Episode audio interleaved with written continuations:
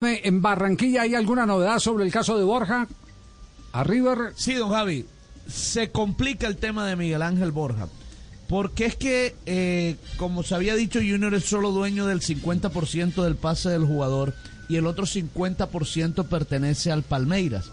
Pues bien, esa oferta que trajo eh, River Play eh, esos valores no los comparte Palmeiras. Palmeiras está exigiendo un dinero más alto y en este momento el negocio está bastante difícil, bastante complicado porque mm, apareció el tercer actor en el, el, tercer actor y eh, bajo esos valores el Palmeiras no está dispuesto. ¿Cuáles son las novedades, Juanjo? Que River va a ofrecer un millón más de lo que fue la oferta inicial. River ayer hablábamos de 5 millones por el 100%.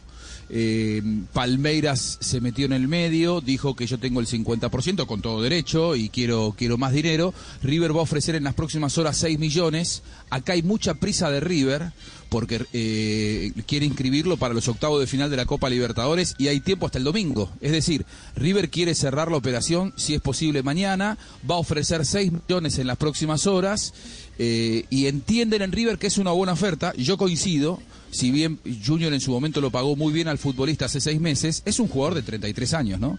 Que te paguen 6 millones de dólares. 29 años. ¿29? 29 años. Bueno. Bueno, no, no, no, me parece una, una, mala oferta. Creen en River que la van a terminar agarrando y, que, y que la operación se va a dar. Insisto, Gallardo está muy impaciente, lo quiere el futbolista ya en la Argentina. Además que hay tiempo hasta el viernes. Si no es antes del viernes, lo veo muy complicado que se realice la operación porque el, el domingo tiene, que, tiene el plazo máximo para inscribir.